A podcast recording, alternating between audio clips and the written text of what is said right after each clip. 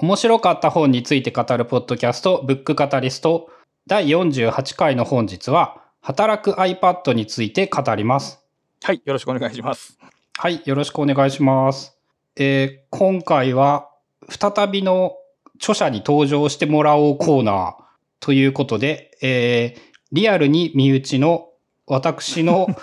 奥さんの春菜さんに登場していただきます。はじめまして、後藤春菜と申します。えー、ゴリュゴさんの妻をしております。普段はフリーランスのデザイナーで、まあ、今回、その iPad が好きすぎて iPad 活用術っていうのを、まあ、ずっと発信し続けてたら、えー、本が出版できたという感じの人です。よろしくお願いします。はい、よろしくお願いします。はい、よろしくお願いします。という感じで、春菜さんが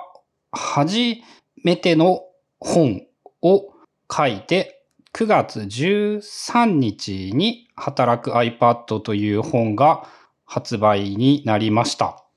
で、まあ、いわゆる一般的なよくあるなんか iPad の解説書とはちょっと違うよっていうのが割と特徴であって売りであってっていう本になっているんですが、まあ、どんな感じなのか簡単に春菜さん紹介していただいてよろしいですか？はい。えっと、今回出した働く iPad というのが、もともとは自分が読みたい iPad についての本を作ったというのが、まあ、メインテーマになってまして、普通その iPad の本っていうと、よくあるのがアプリの紹介がメインだったりだとか、iPad のその操作方法がメインで、こう写真が結構たくさん載っていて、文章はまちょこっとその説明が載ってる程度のものっていうのが多いんですけど、自分がやっぱり読みたいコンテンツっていうのが、なんでそのアプリを選んだのかとか、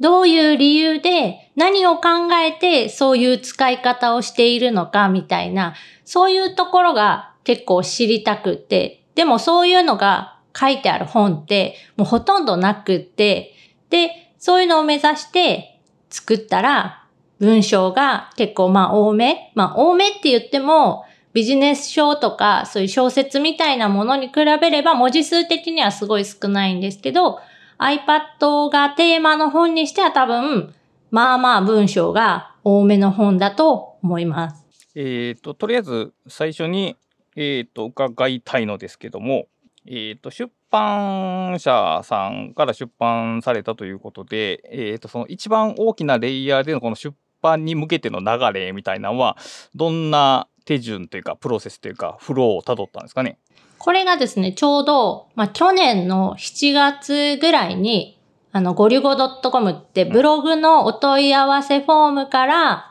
私こんな出版社でこんなことやってて、こういう本をちょっと作ってみたいと思ってるんですけど、ご興味ないですかっていうふうに連絡があり、はい。で、本の出版には、まあ、興味がありますよと。まあ、もともと、えっと、KDP で、えー、iPad Workers とか iPad の話っていうような、まあ、電子書籍を出版してたのも、紙の本を作りたいから、こうちょっと紙の本っぽさを出して、えー、作ろうっていうのが狙いであったので、しめしめこれはいい話が来たぞという感じで、まあ打ち合わせを重ねて、その去年の、まあ、7月末とか8月ぐらいまでには、じゃあその社内で、えっ、ー、と、その企画を通せるように打ち合わせをしていきましょうっていうので、ズームで打ち合わせをして進めていった感じ。うん。一応そのお話が最初来た時にもその編集者さんの中でまあこういう本にしようというイメージがあったかとは思うんですけどそれと花さんが書きたかった本とのそのギャップというかどれだけ合ってたのかどれだけ外れてたのかっていう具合はどうですかね？えっとねかなり合ってました。向こうが、えっ、ー、と、なんで声をかけたかっていうのが、その、KDP で出していた iPad Workers っていう本を読んで、すごいいいなと思ったから、それを、まあ、ベースというか、こんな感じの本を作りたいですっていう、まあ、連絡があったので、私が読みたいと思ってた本の形を見て、こういう本を作りたいって思ってくれたので、そこはすごいマッチしてたうん、なるほど。これタイトルのひらがなの働くになんか込めた意味とかはあるんですかね？これはですね、もう完全100%出版社側で名前を付けてくれたってうんいううんタイトルになっていて、まあ最初の仮タイトルっていうんですか、そのプロジェクトが走ってた最初の頃の、えっ、と、仮のタイトルっていうのは iPad 欲張り仕事術っていう名前でした。なるほど。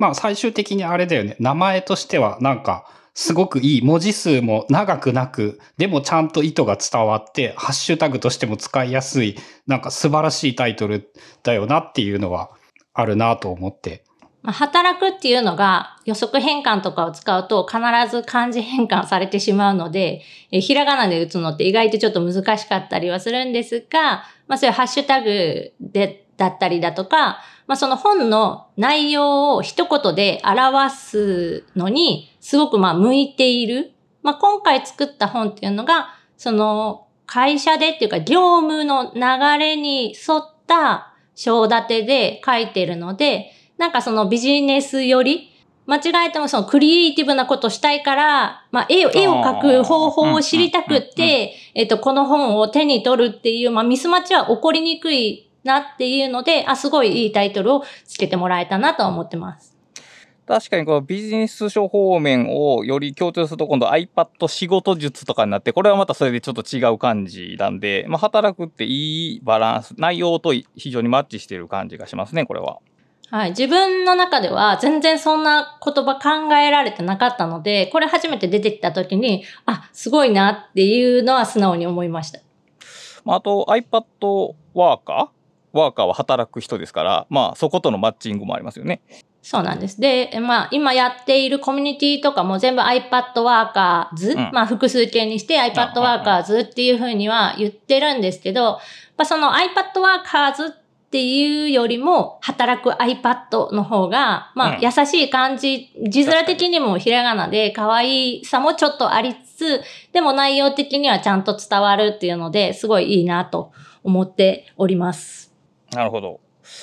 で、その続いてなんですけど、その中レイヤーで、えー執筆のプロセスというか、まあ目次案を立ててからその原稿が脱稿するまでっていうのがあると思うんですけど、どんな感じ、あないしはどんなツールやガジェットで進められましたかね？えっ、と、ツールに関しては、私が、まあ、普段使っているツールがそのまんまっていう感じで、えっ、と、アプリの話で言うと、今回この原稿は Ulysses を使いました。で、Mac 版と iPad でユリシーズを使って原稿を作成し、で、原稿のフォーマット自体は Markdown ファイルで良かったので、えー .md ファイルプラス、まあ、画像ファイルをセットにしたものを、 Dropbox のフォルダ共有で編集さんとも丸々共有したフォルダの中にどんどんどんどん原稿を詰めていくという形でやってます。で、その前段階として、その、どういうことを書くか、みたいな話で言うと、まあ一番最初に、えっと、編集者さんから企画、こんな感じの本を書きたいですっていう風な企画書みたいな、えっと、書類が届いて、で、その書類に私がこんなんどうですかっていう、まあ案を書き込んだんですね。それも iPad で赤入れっていうかもう、もらったファイルにそのままマークアップの機能を使って、ちょちょちょちょって書いたのが、えっと、今、本で出てる章立てそのままですね、アイデアをまずなんか出して、企画書にまとめて改良して、みたいな、こういうのでやったらどうですか？こういうのでまとめて、一冊の本にしたら、なんか良さそうな感じなんですけど、どうですかねって言ったら、もうそれをそのままなんか企画会議に通してもらえて、ほぼそのままの見出しで、章の見出しもいったって感じです。ああ、もう最後まで執筆途中から終わりまでその最初に立てたまま行きました。はい。こまごまとした、あ、うんあの、言い回しみたいなのはちょこっと変わってたりしますけど、でももうほぼそのままです。私が手書きでラフに書いた、えっ、と、ものがそのまま章立てとして使用されました。章立て立てた時にそのチャプターのそれぞれの中身もイメージはできてました？直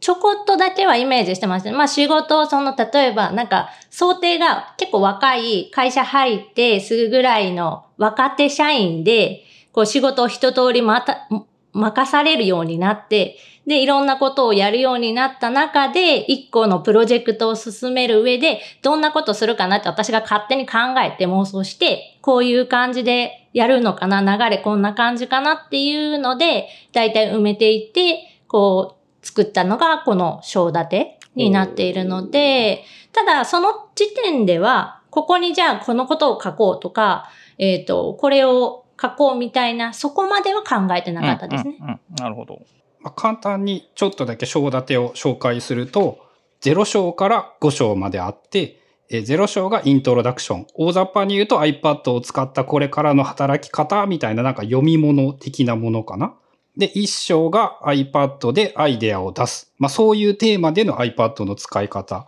2章が iPad で企画書作成のヒント。3章が iPad で会議を制する。4章が iPad でプレゼン攻略。5章が iPad で時間、タスク、データ管理という感じで、まあまさにその初めて会社員になった場合にこのぐらいのことが経験できておくといいのかなっていうのが書いてあるイメージかな。まああとツールの話で言うと、春菜さんが確か目次案を使うときも、あの、アウトライナー、ああ、マインドマップアプリを使いました。そうです。忘れてましたが、えっ、ー、と、この企画が、まあ、通って、じゃあ具体的にこの中にどういうのを詰めていきましょうかっていう時に、えっと、今回この本の中の原稿っていうのが、新規で書いたものがだいたい3割ぐらいで、残り7割ぐらいは、もともと私がその iPad Workers っっていう、まあ、コミュニティの中で iPad について発信していた内容の原稿を、まあ、そのまま使ったものもあるし、それを過失修正したものもあって、それが大体7割ぐらい。で、えっ、と、そこの中になかったものっていうのを新規で書いて、3割は新規で書いたっていう感じになっているんですけど、その過去に書いた、こういうネタを書いているっていうのが、ざーっとまあ、あの、項目としてあるので、まずはそれをアウトライン、えっ、ー、と、マインドマップツール、えー、マインドノードっていう Mac、iPhone、iPad で使える、えっ、ー、と、アプリを使って、その中に、とりあえず全部過去に書いた、まあ、記事、タイトルをダーッと入れてしまって、で、えー、その1章から、まあ、5章までに振り分けるとしたら、どこに入るかっていうのを、まあ、私はキーボードをほとんど使わないので、えっと、マウスまたは、まあ、iPad でそのまま指を使って、こう、ピピピピ入れていくと。そうすると、えっ、と、アウトライナーみたいな見え方としても使えるアプリなので、一章の下に、こう、こう、こういう項目があって、二章の下にこういう、こういうっていうのが、まあ、どんどんこう膨らんでいく。で、それ全体を見ながら、ここがちょっと弱いなっていうところに、じゃあ、あの、新しく書けるとしたらどんなことが書けるかっていうのを新規で、えー、マインドノード上で書いていったという感じです。うん。なんか書くときに、書き下ろすときに困ったこととか詰まったところとかってありました？書き下ろすところの話で言うと、まあ、足りなかった部分っていうのが、結構その編集者さん側からこのことは入れてほしいですみたいな感じのことで、で、えっ、と、一番よ、大きいところで言うと、その、ば、えっ、と、オフィス系アプリとの連携とか、アンドロイド系、Windows 系の、その、別 OS との連携とかも入れてほしいっていう、まあ、希望があったんですけど、実際私が今自分の環境で言うと、すべて iOS というか Apple の製品で固めてしまっているので、Windows とか Android 端末の、まあ、環境がないので、えっ、ー、と、自分が実際に今使っている環境の話でなかなかできないっていうのとか、あと Office に関しても、基本、あの、Apple 製のもので iWorks シリーズので固めているので、Office 系のアプリを、まあ、ほぼ使っていないっていうところで、実際に自分が使ってないけど、でも一応本には入れないといけないから、みたいな話で、えっ、ー、と、書いた部分が一部あるところがあるので、そういうところは若干こう、筆が重い、重いというか 進まないというか、こうどう、どうしようかなってちょっとでも、その、インターネットで調べただけの情報とかを載せるわけにはいけないというか、まあこれは自分のこだわりで自分が実際に使ってやって、えっ、ー、と、見た感想というか、こういう使い方ができるよとかっていうのを自分の言葉で書かないと意味がないと思っていたので、えー、できるだけまあ自分の環境で頑張ろうとして、わざわざその環境を作るところからやったりとか、確認しながらとか、あとはなんとなくその、書けって言われたけど、えっ、ー、と、ボリュームをちょ、ちょっと減らしつつ、他のところちょっと増やして、そっちに振るとかいう感じで、えー、書いておりました。なるほど。まあ、あのー、春菜さんはその全部を iPad ってやるっていう一つのスタイルをやっておられるんで、まあそもそもその Windows とか 言われても困るでしょうし、その Apple 自身が iOS のこのサイクルの中で完結するように作ってるんで、だから Windows の連携とか言われても、まあ困るわけですよね、基本的には。そうなんです。ただ、やっぱり会社の環境で言うと、Apple のその、ま、Mac を支給されていて、Mac と iPad と iPhone で仕事ができている人たちっていうのはやっぱり限られていて、多くの会社さんはまだ Windows 環境の、まあ、パソコンが、まあ、支給されているか、まあ、置いてあるから勝手に使え、みたいな感じで、えっ、ー、と、使わざるを得ない。なので、結局そういう人たちがど、何を知りたいかというと、やっぱ Windows パソコンと iPad で、なんか、いい感じにできないのかな、みたいなところがやっぱ知りたいところではあるので、まあそこはその、出版社さん的には、押さえておきたいっていうポイントにはなっていた。まあでもそれは逆に差別化のポイントにもなるでしょうね。だいたい iPad 本ってもう iPad でいけとか、その Mac 使いましょうみたいな話になりがちなので、あの、まあ連携、その現実的な連携っていうのは話題としては必要でしょうね。あの、よく聞きますもん。あの iCloud ドライブの Windows 版がしょぼすぎて使えないみたいな話を よく聞きますけど、まあそれは避け方いい人たちがやっぱたくさんいるでしょうから、まあそういうこともケアしていく必要は多分あるんでしょうね。まあただ実際問題で言うと、まあすごくその少ないですね。本の中のコンテンツの割合で言ったらすごい少なくて、基本は、まあ、Apple のその Mac とか iPhone、iPad を使った、えっ、ー、と、連携方法っていうのを押して書いてます。うん、うん、うん。まあ、それがね、一番スムーズに使えますからね。まあ、でも一応、 Dropbox とか、あるいは PDF ファイルとか実態を作ることによって、まあ、クラウドを共有することも、まあ、不可能ではないし、まあ、多くの人たちはそうしてるんでしょうね、実際は。なんか、本を作るときに、注、うん、注意した点というか、まあ、読者に向けて、えー、こういうとこを気をつけようとか、こういう目標にしようみたいな、そういうビジョンみたいなってありました？えっと、読者の方にというよりかは、本を作る上で私が、えっと、こういう風にしたいっていうビジョンとしては、できるだけ iPad のスクリーンショットを載せたくなかった。ほう、なるほど。なぜかというと、やっぱり iPad って、まあ、アプリのアップデートだったり、えー、iPadOS のアップデートによって、めちゃくちゃ見た目が変わってしまうので、そのスクリーンショットを載せてしまうと、どうしてもその1年後に見たときに、え、これ全然違う画面じゃないとか、こんな操作方法で全然できないよねっていう風になってしまう。で、えっ、ー、と、今、まあ、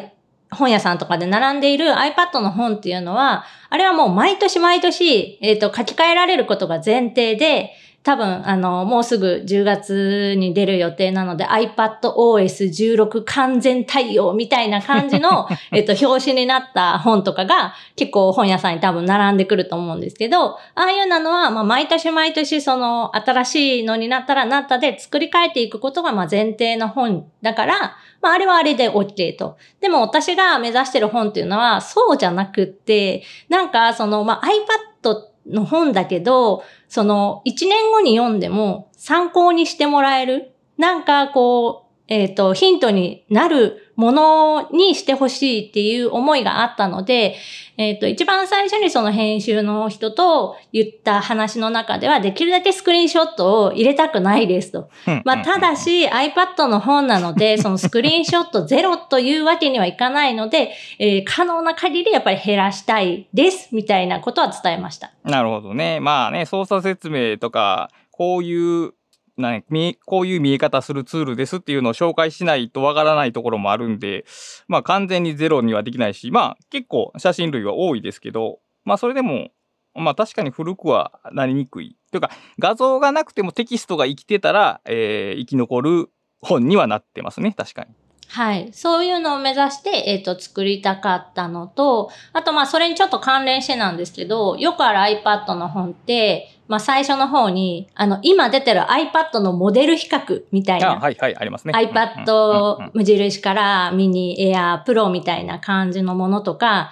なんかその、どう、どう違うのかみたいな、そういうのとかも、私全然いらないと思っていて、その本にはいらないと思っているので、そういうのはなんか載せたくないですみたいなことは伝えたら、ちゃんとその意図を組んで、えっ、と、出来、出来上がりというか、本を作ってもらいました。なるほど。まあつまり、ググれば済むようなことは大体省いていると。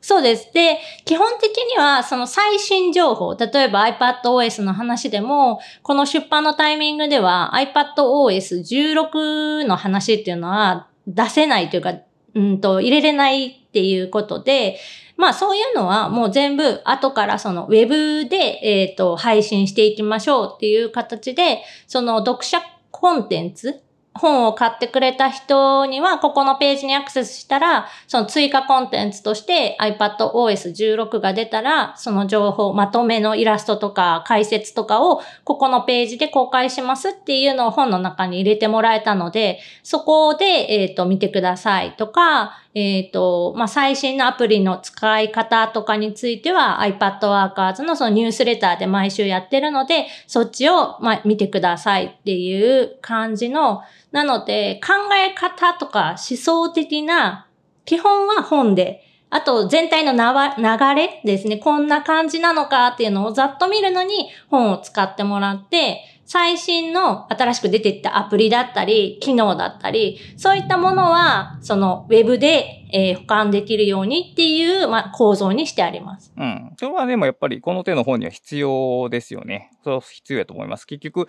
細かい話をいくらされても、だいたいその、わからないというか、あの、全体像がわからんままに細かい話されてもつかめないんで、まあこの本で、例えばその細かいアプリの使い方がわからないとしても、それはそれでまた調べたらいいわけですから、その、どんなことができて、そのためにどういう選択肢があるのかっていうのを提示するのが多分一番実用的に重要じゃないかなと思いますけど、はい。ちなみに、えっ、と、ゴリゴさんはこの本の執筆に何か、えーヘルプなり、えー手助けなりはあったんですかね？えっと、なんて言うんだろう。具体的なレベルではないんですけども、目次案を考えているときに、こういうのあるんじゃないって、こう、会議ってほどではないけれども、やり取りをしたりとか、そういうレベルですかね。だから作る前の段階で、こういうなんか書けそうなこうアイデアないかみたいな感じで、こうちょっと協力したりみたいな、そんなぐらいの協力の仕方というのかな。まあ、さらに言うと iPad の話とかは、俺がわからなくて春菜さんが知っていることの方が何百倍もあるのであ、そっかそっかそっかそっか。なるほど。その、あれかな、逆に言うならば、えっ、と、そんなにすごく詳しくない人目線で、こういうのとかがあった方がいいんじゃないかとか、その、逆にこれは難しいんじゃないかみたいなことは話したような気がします。なるほどね。で逆にその文章を書き下ろす段階になったらもう完全にフリーハンドというか、あの、ノータッチで。うん。あの、少なくとも俺が間に入ったら邪魔になるだけっていうか、その手、手数がお互い増えるだけで、うんうんうん、確かに。うん。あ、そうか。じゃあ、原野さんは今回商業出版が初めてやったってことですよね。そうですね。私の名前で一人での本は初めてです。なんかこう、KDP とかセルフパブリッシングの出版活動との違いとかって感じられました？それはあまり感じなかったです。なるほど。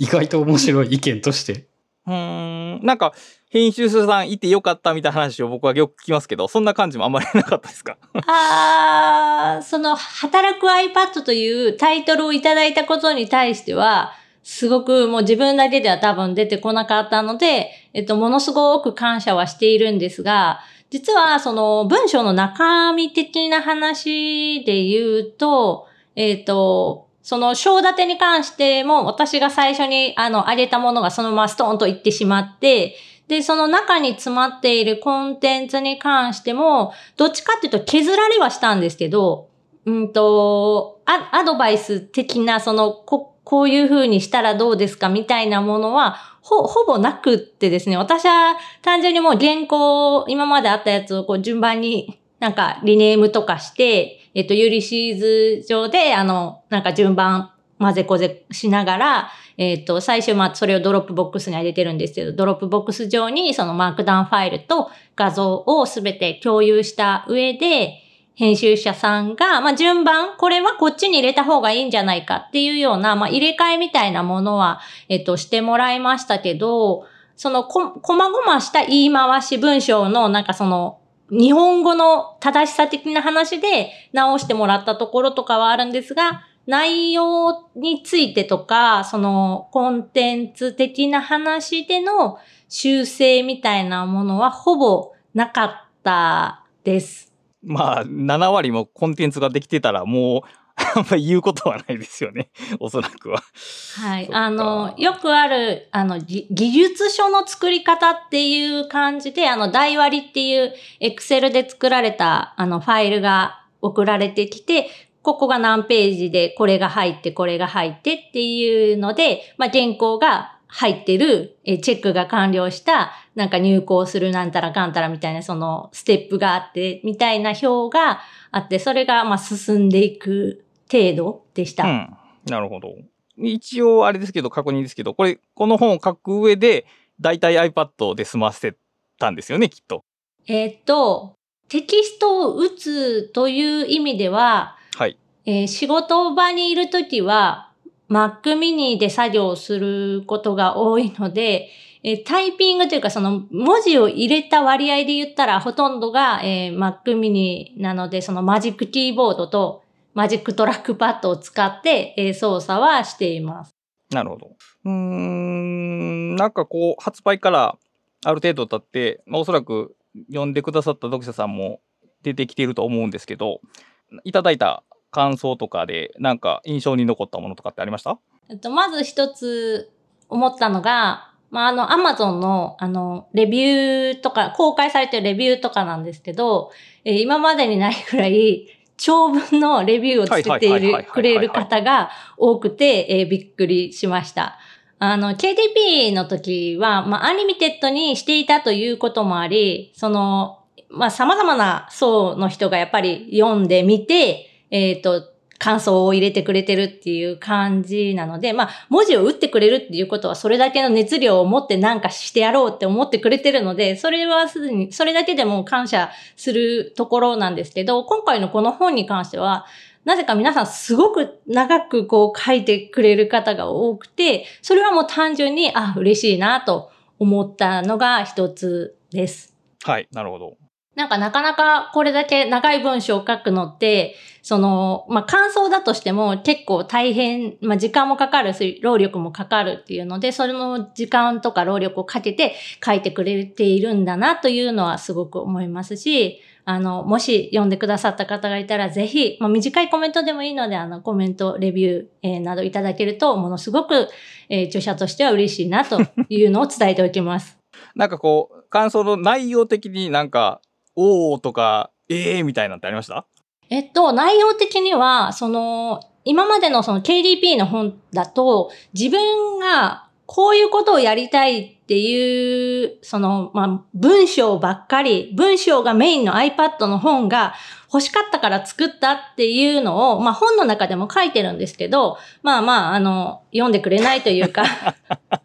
こんな本 iPad の本としてはなんか全然間違ってるみたいな、なんか違うんじゃないですかみたいなコメントとかもあったりするんですけど、今回のこの働く iPad に関しては、まあ、届いている人が、まあ、まだその自分の、あの、範囲の外を出てないとも言えるかもしれないですけど、私がこういう本を作りたくって、こういう意図で作っているっていうのを、その素直に受け取ってもらえているという感じはすごくしてます。あまあ、良い読者さんと出会えているという感じですね。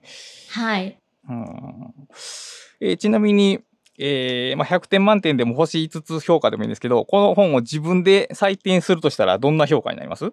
自分で採点するとしたら、そうですね。星4ぐらいはつけたいんですけど、星5にならないのは、やっぱもっと、もっといい見せ方がさらにあるんじゃないかって、その、ただ、その答えがまだ自分の中で見つかってないので、その、こうすればもっと良くなったみたいな、そういう残念な感じは全然なく、希望的な意味で、えっ、ー、と、ま、もっといい方法、見せ方とかがあるんじゃないかっていう意味で、星4ぐらい。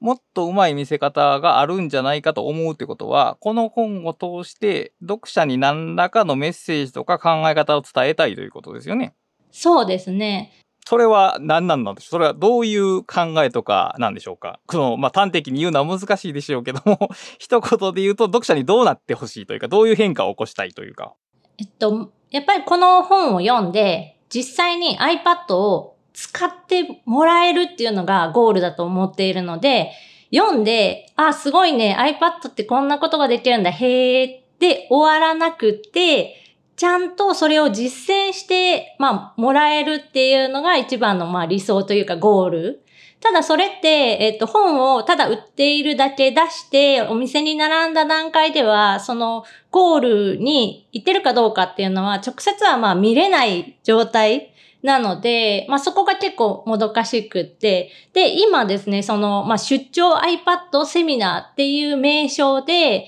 まあこの本の、えっ、ー、と、営業じゃないですけど、こう宣伝させてくださいね。その代わり、えー、無償で iPad セミナーをその社内だったり、グループだったりでやりますよっていうのを今やってるので、まあ、そこで、えっ、ー、と、まあ、対面だったり、オンラインのセミナーの中で、もう少し、こう、見せるというか、あなたのじゃあ仕事の中でこういう使い方ができますよっていうその、まあ、ピンポイントにもうちょっとその具体例を見せてあげれたら、もう一歩踏み出してもらえるのかなという感じがしているので、えっ、ー、と、まあ、本の完成度で言ったら、今これ私の中では今の力で作れる中では、まあ、ほぼ、ほぼほぼ自分の力を入れてできたもの。で、そこから先の読者の人、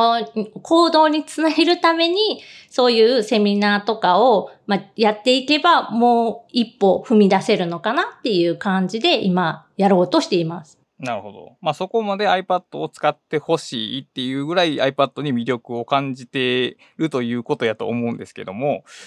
えー、iPad の魅力って何でしょうか？例えば、えー、っと、他のアンドロイドタブレットとか、そのクロームブックとかに、軽いクロームブックとかに比べて iPad の良さっていうのはどこにあるんでしょうね？えっと、もう一言で言うなら、Apple Pencil です。まあでしょうね。はい。はい。このペンの、まあ、書き心地っていうんですかね。書いた時の、まあ、質感じゃないですけど、書き心地、もう本当に書き心地っていうのが、えっ、ー、と、今までのそのデジタルでの手書きを、まあ、今までその体験していたものを全く違うものだったんですよね。それが一番私の最初のなんか感動、iPad の感動で、初代 Apple Pencil が発売された時、えっ、ー、と、初代のその初めて iPad Pro が発売された時なんですけど、その時に初めて、これなら文房具というか、まあ、あの、紙とペンの代わりに iPad が使えるんじゃないかって思い始めたのがやっぱりスタートはそこでしたから、この Apple の iPad の魅力っていうのは、まあ Apple Pencil。一言で言うなら Apple Pencil。なので、そのペンを全く使わない人にとっては、うんと、その、例えば、iPad 以外のタブレットだったり、えっ、ー、と、パソコンだったりっていう、まあ、デバイスを使うのと、そんなに差は出ないかもしれないです。あ。まあ確かにキーボード主体やと Chromebook とか Surface の方がもともと親和性がありますからね。そっちの方が使いやすい可能性はありますけど、まあ確かに Apple Pencil 2はすごいですね。僕も初代の iPad の時はあの、いわゆる普通の棒のスタイラスペン使ってて、まあ使い物にならなかったわけですけど、まあ2になって初めて確かにこのニアイコール手書きみたいなとこに完全に同じとは言わないけど、あの、手書きにかなり近づいた感じがあって、だから手書きのノートとか手帳とかが好きな人ほど iPad が相性がいいっていうのはあるんでしょうね、きっと。あとは、そのデジタルの、まあ、メリットとして、やっぱりそのコピーとか移動とかが、まあ、ものすごく簡単にできたり、あとはその紙の広さみたいなものも制限なく、こうデータ上でデータが作れる範囲であればどこまででも広げていけるとか、あとはそのものすごく小さく書くとか、それを大きくするとかっていうことも、デジタルデータならではのそのメリットっていうのが、まあ活かせる。で、あとはその、うんと、まあ、Apple 限定にはなりますけど、Mac と iPhone と iPad っていうのはすごく親和性が高いので、その、行き来がものすごく楽にできるので、えっ、と、まあ、iPad だけで仕事をするとか、パソコンの代わりに iPad を使うというのは、ちょっと違うなっていうのは私も最近その言っていることで、えっと、その多分当初、一番最初の頃は iPad だけで仕事ができるようになりたいみたいなのが自分の目標だったんですけど、えっと、今は、まあ、それが変わって、えまあ、もちろん iPad だけでできるようになったらいいとは思ってるけど、でも、その無理して iPad が得意じゃないことを iPad で無理やりやろうとしても、時間もかかるし、手間もかかるし、何もいいことないから、得意なことは得意なデバイスでやりましょうと。Mac のキーボード使ってなんかするとか、外部のなんかアクセサリーをつないでどうこうするとかっていうのは Mac の方が得意だし、で、逆にモバイル性、すぐ手の届くところでなんか手の中でこう操作をするとか、移動中にちょこっとメモをするとか、そういった用途では、うんと iPhone の方が得意だし、でも iPad はやっぱペンがあるから、手書きを使う何かとか、細かい操作だったり、あとはビューアー的な使い方。えっ、と iPhone よりも画面のサイズがあり、で、Mac よりも軽くって持ち運びができるっていうようなメリットで、そういう得意なことを得意なデバイスでやりましょう。じゃあ iPad の得意なことって一体どういうことなのかなっていうのが分かるように、えっ、と、本にもいろいろ書いているという感じです。なるほど。わかりやすいです。なんかこう、ゴリゴさんからこの本にコメントするとしたら何があります？コメントね、えっ、と、はい コメントと言われると難しいんですけれども、まあ、そもそもじゃあ逆に言うと、ゴリゴさんのそのワークフローの中でのその iPad の位置づけみたいなのは？あ、えっ、とね、それで言うとね、うーんと、俺の中の iPad の立ち位置と春菜さんの iPad の立ち位置は、えっ、と、だいぶ違うというか。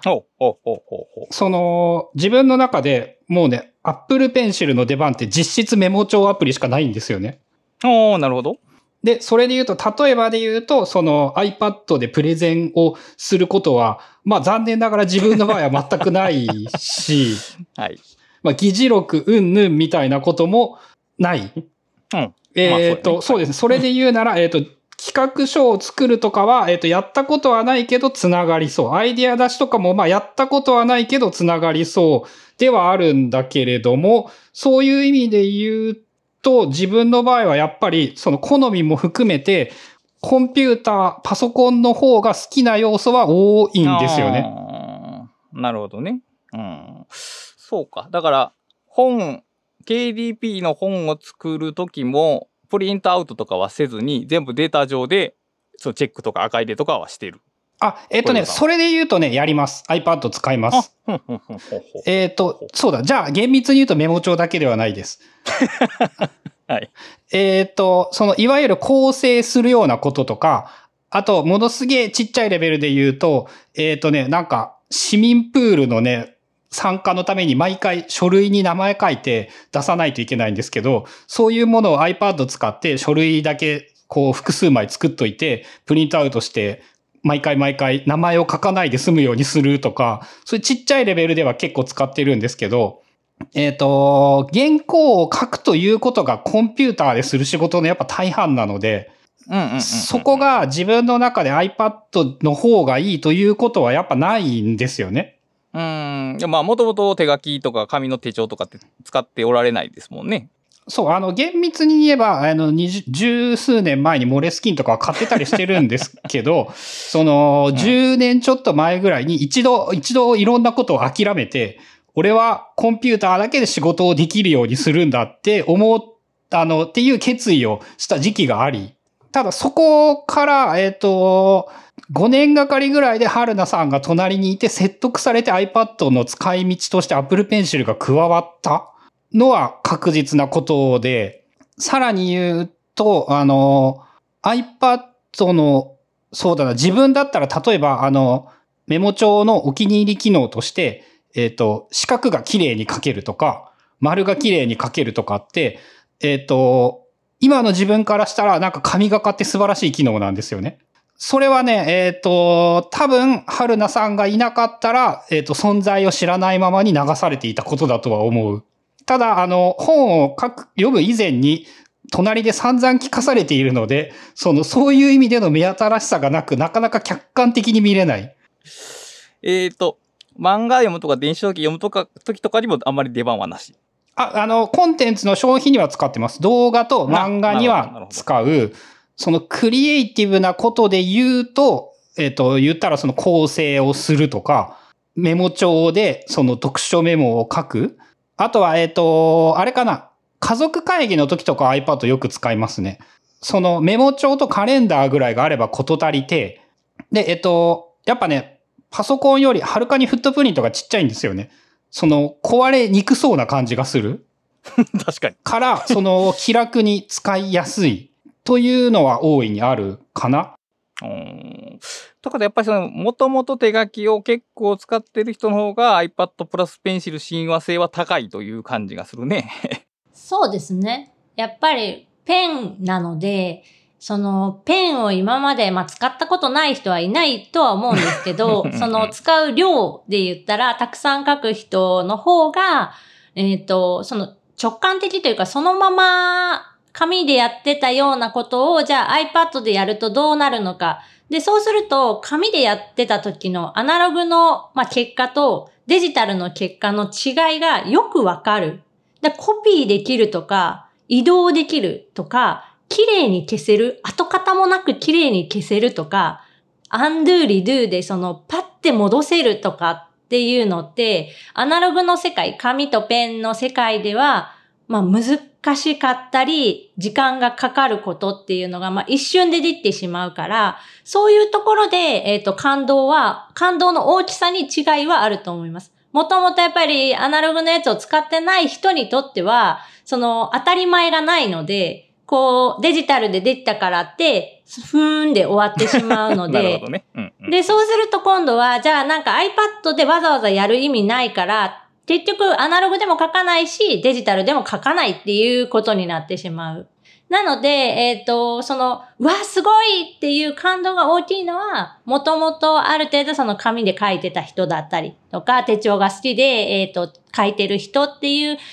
層の方が感動は大きく、で、デジタルでこんなこともできる、あんなこともできるって、なんかわーってこう、使い道を自分で考えて進んでいけたりする感じはしてます。なるほどね。そうか。だからノート好きとか手帳好きな人が、この道に進んでみるとよかろうと。そうですね。一番わかりやすいのはそれだと思います。ただ、えっ、と、まあ、もう一つ iPad のその、うんと、おすすめポイントというかメリットを上げるとすれば、そう、パソコンではないんですけど、パソコンのように使うこともできる。例えば、マジックキーボードを取り付ければ、その接続の手間なしに、もうキーボードを押した瞬間に、まあ、文字が入力できる状態になるので、えーラップトップの、まあ、ノートパソコンと同じような使い方も、まあ、できる。まあ、厳密には違うんですけど、同じような使い方もできる。で、そっから、じゃあ、例えば iPad だけパコッとこう取り外せば、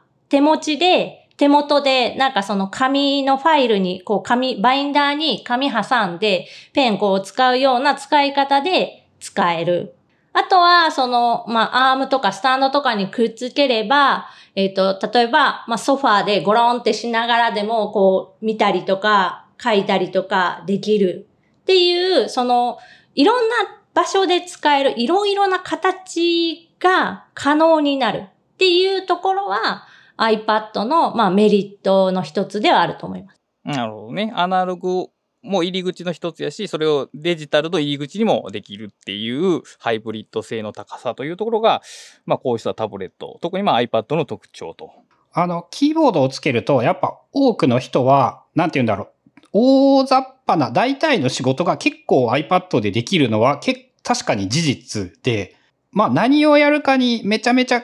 よるんですけど、えっと、これ一個で結構事足りるなって思う人は、その荷物を減らすとか、荷物をスマートにする方向でもいいんじゃないかっていうのは思います。ああ、ノートパソコンと大きめのノートを持ち歩くぐらいであれば iPad と付属キーボードでいけるみたいな。うん。で、例えば、倉下さんはターミナルとか VS コードが使いたいので iPad では事実上無理で、俺もあの特殊な日本語入力を使いたいので iPad では 事実上無理で、そういう点で言うと、俺たち二人はあんまり相性が iPad だけで大体のことができるにはちょっと遠いんですけど。うん、それ用に仕事の仕方、進め方をカスタマイズしない限りはなかなか難しいとは思う。そうなんです。だから、今やってる仕事をそのままの形で iPad にまあ、置き換えて、で、iPad をパソコン化して使おうって考えると、ほぼ失敗します。なるほど、なるほど。はい。これはもうずっと言っていて、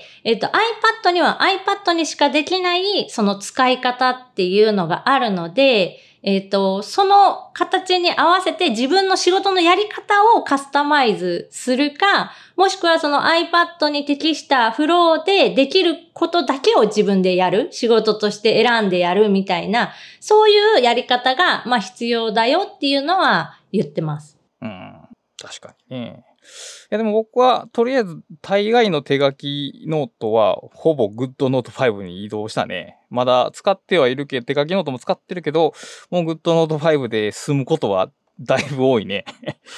例えばじゃあ、ラッシャーさん、その GoodNotes で書くようになって、そのアナログの時と比べてなんか良くなったこと、これが便利で、あえてその GoodNote5 で書くようになったみたいなのってあるんですか？まあ、その、さっき言った書き、書くときの編集性の高さっていうのはまず一点あるのと、あと、共有しやすい。つまり、書いたものを Twitter とか、えー、あるいはスクラップボックスとかに上げやすい。で、僕の場合はそのスクラップボックスに Twitter に上げとくことで、そこが保存場所になるんですよ。だから GoodNotes は保管場所というよりは書く場所で、それを書いたものを使うのは実はその切り張りされたスクラップボックスのここのページやったりするんですけど、やっぱそのデータの移動性の高さっていう点が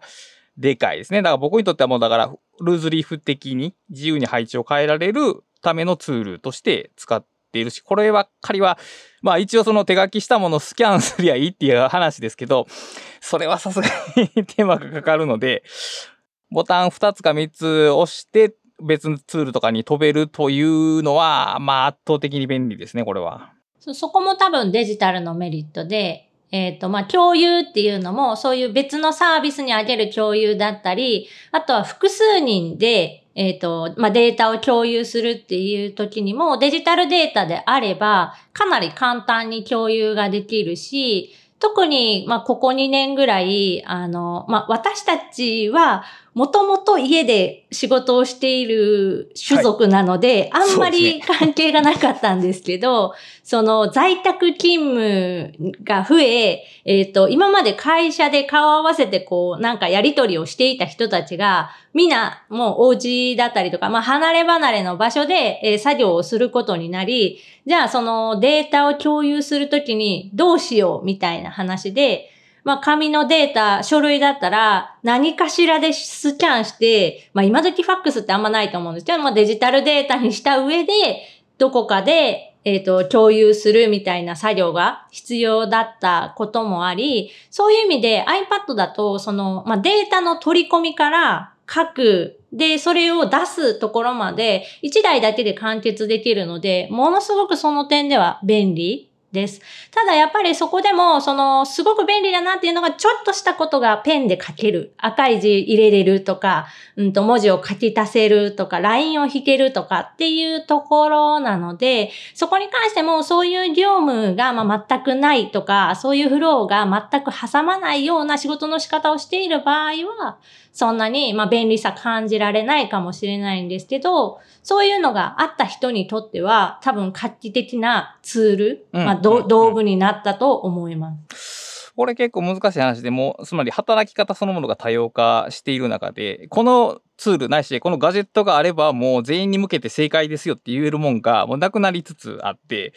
そういう意味でも iPad もぴったりハマる人もいれば、もう全然ハマらない人もいるわけで、だから、じゃあ自分はどんな働き方してるのかを一回振り返らないと、こういう決定ってなかなかうまいことできないっていうことですよね、きっと。そうです。なので、まあ自分が何のためにこの書類を作ってるのかとか、何の仕事をしているのかっていうことを考えることによって、その作業に必要なツールだったりデバイスだったりっていうのは結構変わってくるので、そこを、えっ、と、考えて、まあ振り返って、ちょっとそこに目を向けてほしいなっていうのも、この本の中ではちょろっとやっぱり入れてます。特に多分最初の方のイントロダクションのところとかに、そういう思いを入れていて、なぜなのか、how じゃなくてどうやってっていうのは、まあ調べれば出てくるので、じゃなくってなんか、なぜこうやっているのかっていうのを私が伝えることによって、その読んでいる人も、なぜ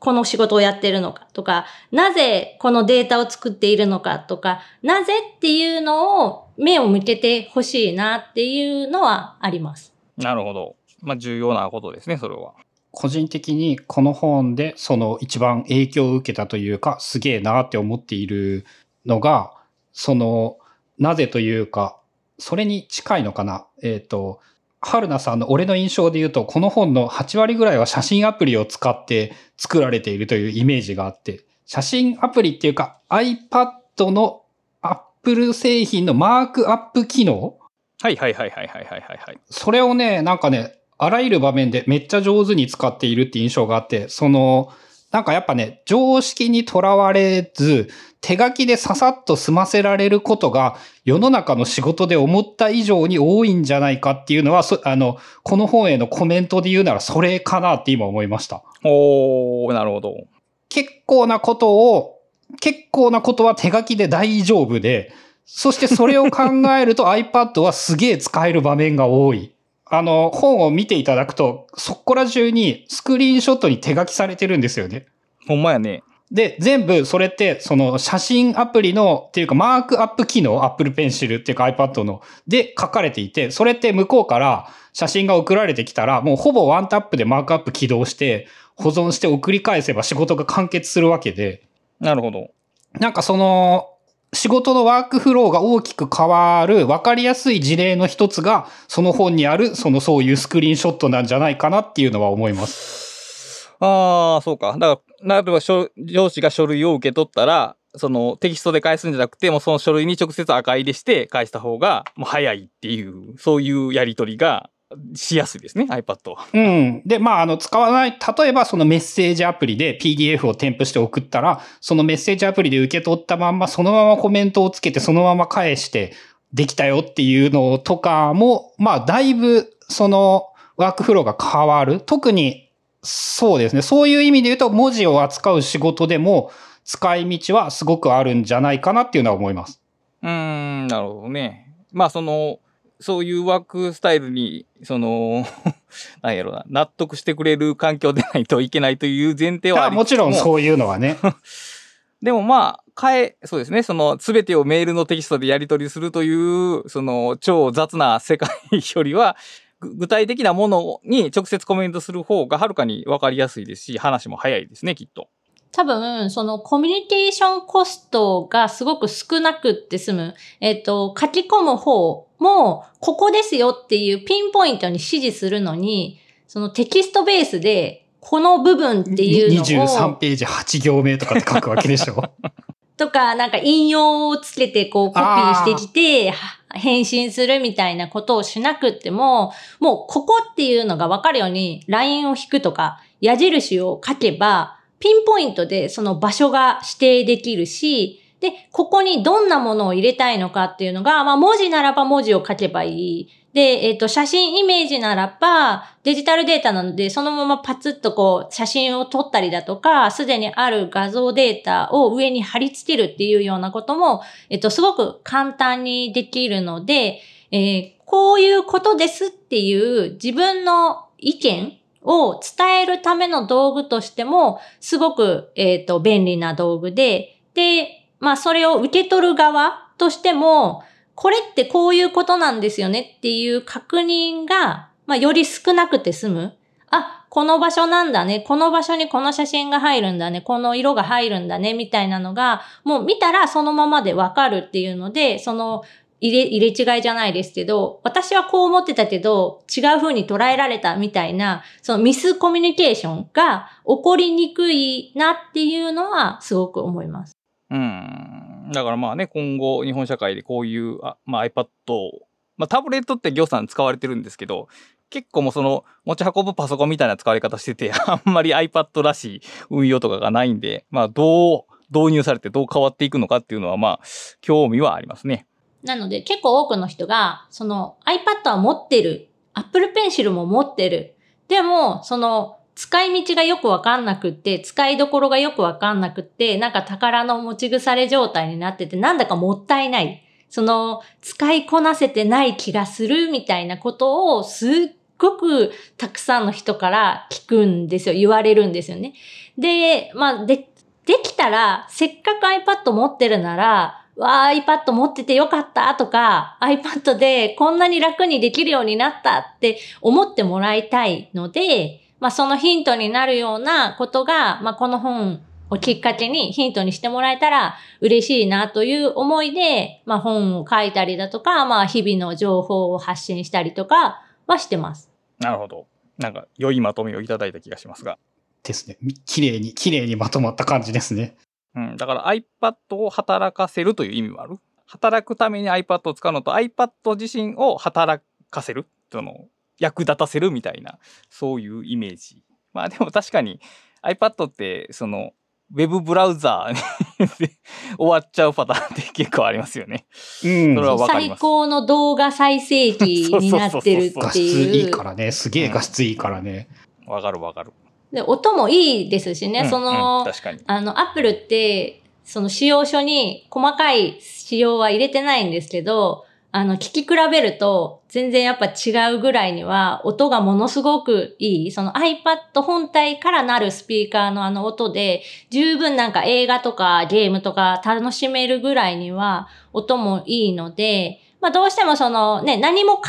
えずに使うってなると、やっぱその消費系コンテンツになってしまう。ウェブブラウザだったり、えっ、ー、と、まあそういう YouTube みたいな動画を見る専用機みたいになってしまいがちなんですが、でも、もっとこんな使い方もできるよ。で、しかも私が、あの、まあ、この本でもメインに取り扱っているのがやっぱり基本の機能、iPadOS を使った機能を重視しているので、その有料の高いアプリをガンガン入れて、そしたらすごい iPad の使い方ができますよじゃなくて、iPad の基本機能だけでもこんなことできますよ。で、さらにプラスアルファこんなアプリを使えばもっとこんなことができますよっていう感じで、iPadOS を例えば100%全機能を知っていて、えっと、使いこなせたとしたら、iPad のそのポテンシャルの8割ぐらい多分引き出せると思うんですよね。で、残り2割は、その有料アプリとか、まあ、別の Apple 以外が作っている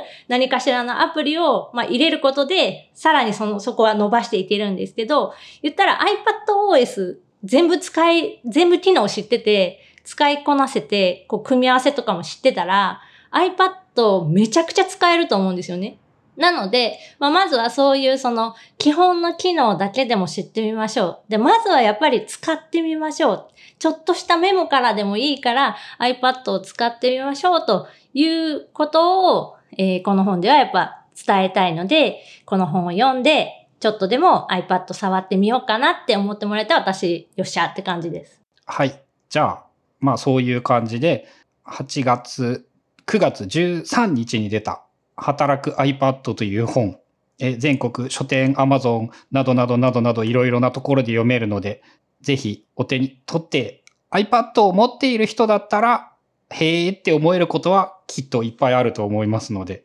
ぜひ、あと今回の話の小ネタで言う、あ、こんなにいっぱい手書きあるんだみたいなのも見ていただけるとよくわかるのではないかなと思います。ということで、えーブックカタリスト、今回は第48回、働く iPad について、春菜さんに来ていただいて語っていただきました。それでは今回もお聞きいただきありがとうございました。ありがとうございます。ありがとうございました。